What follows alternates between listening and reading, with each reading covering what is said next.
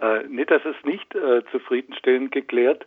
Äh, einer der äh, Mitbewohner hat äh, direkt am gleichen Tag noch bei der Polizei angerufen. Die haben den Raum versiegelt, was aber üblich ist. Und da wurde dann gleich gesagt, nein, nein, kein Corona. Und unser Problem ist, das kann man ja nicht per Augenschein feststellen, ob die infiziert äh, war oder nicht. Im Moment äh, wissen wir nicht mal, ob äh, die Frau postmortem äh, getestet wurde. In einem Kontakt äh, mit dem äh, Gesund Gesundheitsamt in Weiblingen. Aber bisher ist es unklar und die Leute haben Angst. Ihr Gesundheitszustand hat sich vor ihrem Tod deutlich verschlechtert. Sie konnte nicht mehr ihr Zeug die Treppen hochtragen. Da haben die Geflüchteten ihr geholfen und sie hat auch deutlich gehustet. Insofern ist die Angst berechtigt. Und nach wie vor findet da keine Entwarnung, beziehungsweise ist unklar, ob wirklich getestet wird oder nicht? Genau, das ist unklar und der Bürgermeister hat sich gegenüber der Moorharder Zeitung darauf zurückgezogen. Ihm wurde nicht äh, signalisiert, dass die Frau eine ansteckende Krankheit hatte. Das klingt sehr unzufriedenstellend. genau, man weiß nichts Genaues nicht. Und wurden dann aber trotzdem in dem Lager noch irgendwelche Vorsichtsmaßnahmen getroffen nach nichts, dem Tod? Äh, gar nichts. Es sind bis heute keine Desinfektionsmittel verfügbar, obwohl man sie im Drogeriemarkt um die Ecke äh, erstehen kann. Jetzt ist die Frau in einem der beiden Containerlager in Moorhardt verstorben, ist in einem Lager, das sich über das Anschlussunterbringung AU mhm. nennt. Wie viele Menschen leben denn da zurzeit noch? Das sind zurzeit etwa 15 Leute, äh, zwei, drei Familien und äh, Alleinstehende.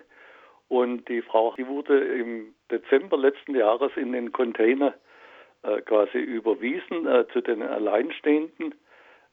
Neben ihr gibt es noch andere chronische Kranke und das, das eigentliche, der eigentliche Skandal ist, die hatte eine Wohnung und zwar eine städtische Wohnung und wurde von der Stadt dann verlegt in den Container mit ihren über 70 Jahren und genau und äh, sie ist sie hat einen Betreuer sie ist so was äh, das Handhaben von ihren äh, Bürokratie und Alltagsgeschichten angeht wohl auf Unterstützung angewiesen, war aber laut Aussage der Stadt damals nicht krank, aber das haben die per Augenschein festgestellt. 15 Personen, das klingt jetzt nach, erstmal nach, einem, nach einer überschaubaren Zahl. Die Forderung nach dezentraler Unterbringung ist ja, ja ah, laut. Ist das ist richtig, das ist inzwischen äh, relativ äh, überschaubar. Da waren äh, früher äh, etwa 90 äh, Menschen in den Containern.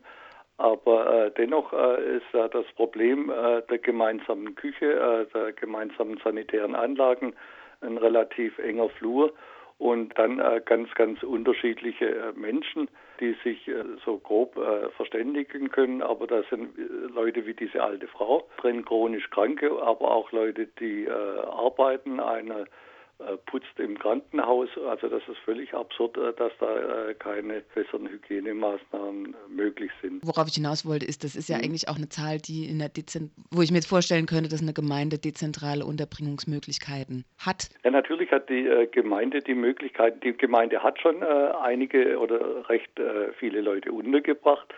Aber jetzt sind eben etwa 15 Leute übrig. neue Leute kommen dazu, wie die obdachlos gemachte Frau.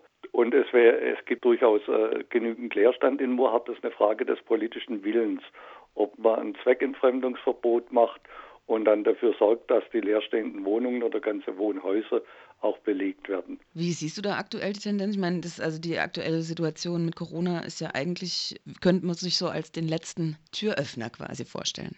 Um jetzt äh, in Wohnungen zu kommen. Ja. Ja, also hier in Moorhardt äh, scheitert es an der absoluten Gleichgültigkeit der politischen Entscheider, des Bürgermeisters gegenüber diesen, äh, den Armen, sage ich jetzt mal pauschal. Äh, die konzentrieren sich auf Unterstützungsmaßnahmen für den Mittelstand, äh, dass die kleinen Geschäfte in der Stadt nicht kaputt gehen. Aber diese Armen sind einfach aus dem Blickfeld. Ja, wie, wie an vielen anderen Orten auch. Genau. Leider. Und ihr seid aber da äh, eine laute Stimme. Das finde ich klasse der Freundeskreis Asyl? Ja, wir, wichtig ist, wir, wir heißen nicht nur Freundeskreis, sondern unabhängiger Freundeskreis. Ah.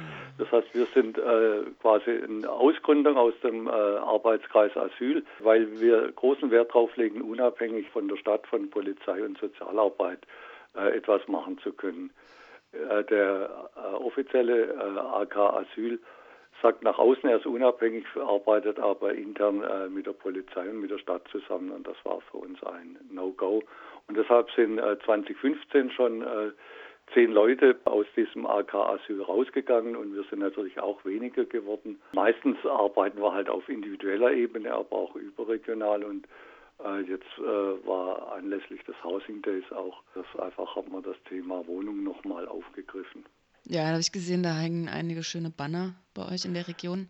Ja, nachdem äh, das, wir hatten das Banner äh, zu Schluss äh, an der Flüchtlingsunterkunft aufgehängt, die haben sich alle sehr gefreut, auch Leute, die vorbeikamen, sagten, gut, dass endlich mal jemand was dazu sagt.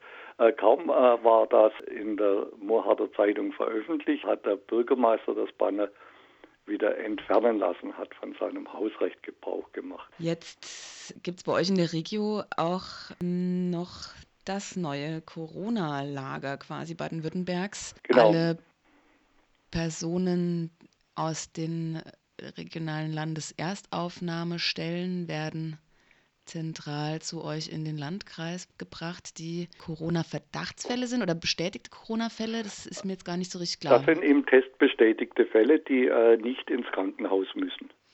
Um wie viele Personen geht es da aktuell in Baden-Württemberg? Ja, das weiß ich nicht. Äh, ich habe jetzt kennt die äh, Zahlen aus Ellwangen. Äh, da sind äh, letzten Sonntag sieben Infizierte bekannt geworden. Zurzeit laufen da noch Tests äh, für alle Bewohner. Das sind 587 Bewohner. Äh, ich bin mir ziemlich sicher, bei den äh, Verhältnissen in den Leas, wo man im gemeinsamen Essraum äh, eng aufeinander hockt, dass da wirklich mehr Infizierte geben wird. Das wird sich im Laufe dieser Woche herausstellen. Das ist nur Ellwangen, eine von vier oder fünf Leas in Baden-Württemberg. Diese Unterbringung in Sechselberg ist vorgesehen für 30 bis 60 Leute. Das heißt, da gibt es 30 Zimmer. Äh, in einem Zimmer äh, sind dann bis zu vier Leute wohl, also Familien und Einzelstehende. Klingt jetzt auch erstmal nicht besonders toll. Vor allen Dingen die Leute werden aus ihren, ihrem eigentlichen Umfeld rausgenommen, isoliert und in ein neues Lager gesteckt. Was haltet ihr von dieser Maßnahme? Also äh, mir leuchtet es noch nicht richtig ein, äh, weil ich die äh, Anzahl der Plätze für extrem niedrig halte. Es wird in den Leas, in, äh, ich denke schon in den nächsten zwei Wochen, wenn äh, man da testet, äh, mehr Fälle geben und dann bringt man da äh, nur einen Bruchteil unter. Für die Leute ist das nicht schön, die dürfen dann nicht aus ihrem Zimmer gehen, die bekommen das Essen gebracht. Wenn sie Glück haben, sind sie nach zwei Wochen draußen. Äh, ich kann es noch nicht richtig einschätzen. Ich weiß nicht, wie weit dort äh, Kranke, jetzt schwerer Kranke auch betreut werden sollen. Es ist die Rede davon, dass medizinisches Personal vor Ort sein wird. Aber es ist nicht klar, ob da ein Arzt oder eine Ärztin sein wird oder ob das äh, Krankenpflegehelfer äh, sein werden. Das ist völlig unklar.